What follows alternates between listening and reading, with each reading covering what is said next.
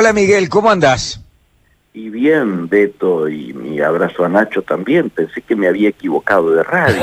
No, no, no, estamos hablando de la revista Cara, pero la vamos a comprar, vamos a comprar toda la edición para incinerarla. Lo, lo primero que lo primero que escucho es este, Karina Jelinek este, ahí en, en Nordelta. Este, me, me preocupó, ¿no? Dije, a Pero ver, vos, este, vos escucha esto. Karina Jelinek nos muestra su casa en Nordelta, en bola. ¿Por qué, digamos? ¿Cuál es mucho- el tema? hace- pero es que hace Imagínate, calor. Beto Beltrán te muestra tu casa y tenés que estar en pelota necesariamente. Ciertas cosas que uno no calor entiende. Acá hace- en, en Nordelta hace mucho calor. En este momento creo que hace dos grados. Pero debe tener glosa 30 radiante. Vos sos una... Nosotros somos pobres, ¿no? Miguel, no entendemos nada de todo esto. Absolutamente, absolutamente. Bueno, pero no, Boloco hablando- se casa con otro magnate chileno. Sí, ¿eh? claro. Prepara su boda con un magnate chileno. Y Carlos Menem y Zulema Yoma. Nos casamos por amor. Realmente, realmente un cachetazo a la tapa. Hablábamos de, hablábamos de la fake news, ¿no? Sí, es Es la de mentira. loco. Es la mentira permanente. Es que lo, lo importante no es la verdad. Lo importante es lo que se logra construir y que la gente puede llegar a creer. Hasta allí. Bueno, pero de- de- dejemos este, porque to- todo lo que es la temperatura, este, como hablábamos recién, dos grados, un grado, tres grados acá en Capital en este momento. Tres bajo cero tenemos de térmica en Córdoba. Me imagino, claro, claro, claro. En este marco, yo diría que las temperaturas económicas hoy nos presagian paradójicamente, después de mucho tiempo, esto que nosotros estamos en comunicación, poder dar noticias positivas. A ver, como se así como Terminemos se bien el casan, ¿eh? Podemos dar noticias Dale, me, me- me- parece terminemos bien la semana. El día de la último día hábil de la semana. A ver, contame. Pero además de esto, por suerte, en la macro y en la economía real. En la macro está claro que se ha cerrado el tema de la deuda. El tema legal está absolutamente cerrado. Estamos en el chichoneo final, te diría, en dos planos. Uno en el número, que anotemos para los quinieleros 54.9 sería el cierre del BPN, o sea, el valor presente eh, neto de los, del nuevo bono que reemplaza a los actuales en default, y por otro lado que se adelantaría, no, no habría que esperar al 4 de agosto para hacer el anuncio, sino que la próxima semana podría ser el anuncio. Así que el viernes que viene a lo mejor ya estamos comentando que el tema este, se institucionalizó. Otro Miguel, ¿puedes repetir el número? Es 54.9, ¿por qué? Porque hay tres puntos de diferencia. Esos tres Ahora, puntos de de diferencia 39 a 54.9, mamita querida, ¿no? Sí, sí, sí, bueno, eh, son, fueron varios meses, este, fueron varios meses O con sea, algunos lo- errores lo- en el medio. BlackRock se dio 1.5 y Así es. Guzmán se dio Perdón, 18 perdón, puntos. Perdón, ahora todos juntos, ¿eh? porque ahora sí, como dice el presidente, se han cartelizado. Entonces, todos juntos bajan un 1.5 y Argentina aumenta en 1.5. Ese sería el cierre numérico, que todavía no está. Esto sí es, es este, información, más que versión, información. Lo que sí es certeza es que se ha cerrado la parte legal. Pero lo más importante, te diría, pasa por la economía real. En la economía real, por fin, un reclamo que venimos haciendo, lo que estamos en comercio exterior, diría, desde años el gobierno va a bajar las retenciones y sube los reintegros a la industria. Esto tiene, para que la gente lo entienda, premiar a los que agreguen valor, ¿sí? A las manufacturas industriales que agreguen valor. Y mando desde acá un saludo a los amigos de la Unión Industrial de Córdoba que han remado mucho para esto, a, Norberto Delfino de la Cámara de Comercio Exterior de Córdoba, a la gente desde Casera, a la Cámara de Exportadores de la República Argentina, con mi amigo Mantilla también a cargo, que yo diría, no sé la cantidad de veces que han hecho esta- este pedido, por lo cual se premia, se baja del 5 al 0, no es, no es poco para los bienes industriales, y para los insumos baja inicialmente de 4 al 3 y hay versiones que dicen que habría una mejora inclusive en el tiempo. Esto era una vieja idea de Culfas, que inclusive me acuerdo, antes de asumir, él llegó a publicar algún artículo donde decía esto, la necesidad de ir alejándonos de la primarización de nuestras exportaciones. Y vos fíjate qué casual, esta semana se,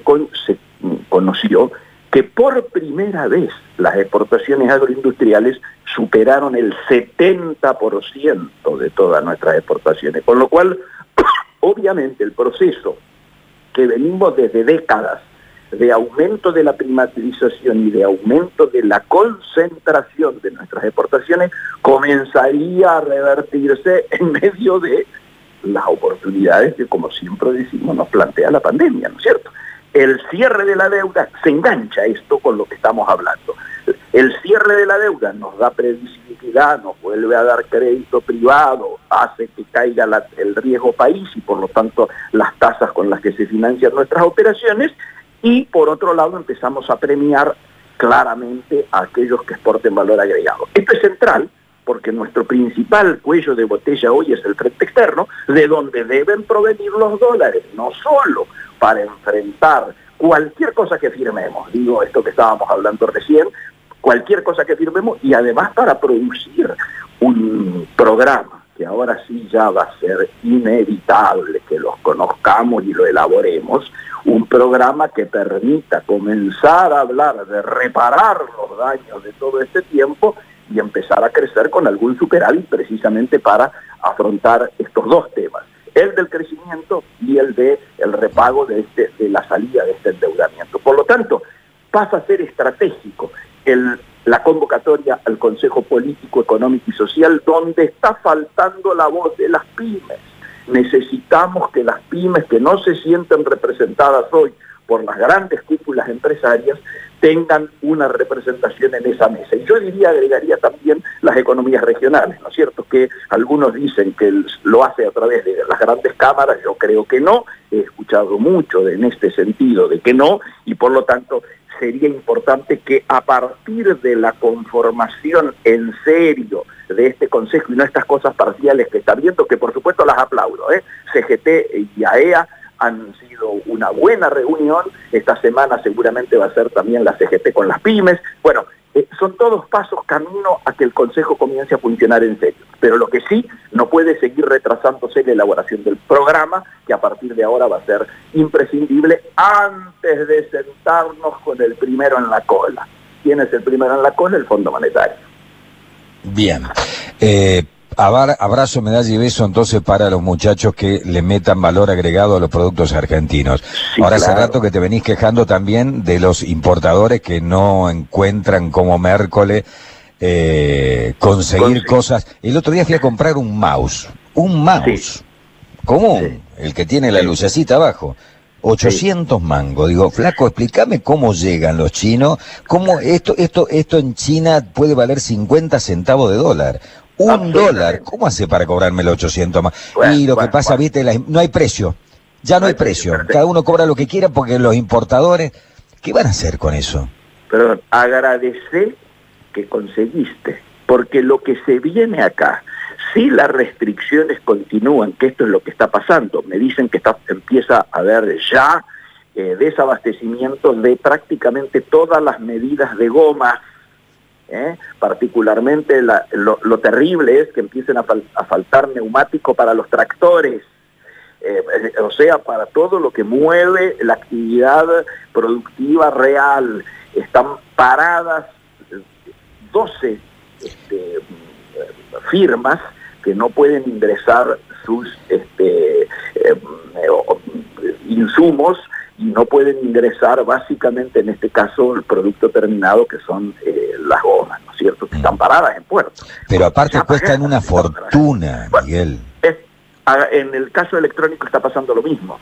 Cuando vos tenés una situación en la cual no podés ingresar al MULC, al Mercado Único Libre de Cambio, o tenés trabas para ello, lo que ocurre es que o, de, o se te demora el ingreso y o te genera esta situación en la cual no sabes a qué valor vas a terminar cobrando la reposición de lo que entregues.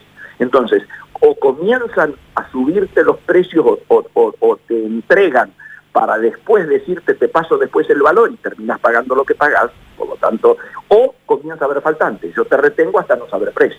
Y esto es lo que en algunos sectores, no en muchos, está ocurriendo. Está ocurriendo ¿Y esto se va a acomodar ahora con el acuerdo de la deuda y toda la historia o no? Eso tiene que ver con la deuda. Esto se normaliza, por eso yo creo el apuro. El apuro que hay es dos motivos. Uno, este que estamos tocando ahora, que se normalice el, eh, todo lo que es el mercado de cambios, ¿no es cierto?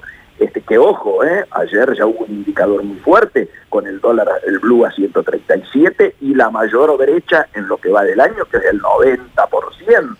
Eso no puede seguir así. Lo único que está adelantando es la devaluación que va a ocurrir. El tema es, muchachos, si tienen que sincerar, háganlo ahora y no frente al fondo. Si no se los va a pedir el fondo y, y todo lo que sería aquel discurso épico con el que vamos a cerrar, que es en lo que se está en este momento, yo te diría, en este momento están en dos temas. Uno, el numerito final y segundo, el discurso épico para decir, miren qué bien que hemos hecho las cosas. Entonces, también tengamos en claro que el tema cambiario integra este asunto, porque si no va a quedar que es una prieta del fondo. Eh, cuando en realidad, objetivamente, el retraso de nuestra moneda, en, diferencia de lo que ha ocurrido con otras monedas emergentes, es, es, una realidad y es el mayor de los, de los retrasos que está habiendo. Brasil está mucho menos retrasado y otros países de la región y otros emergentes se han puesto bastante más al día que nosotros.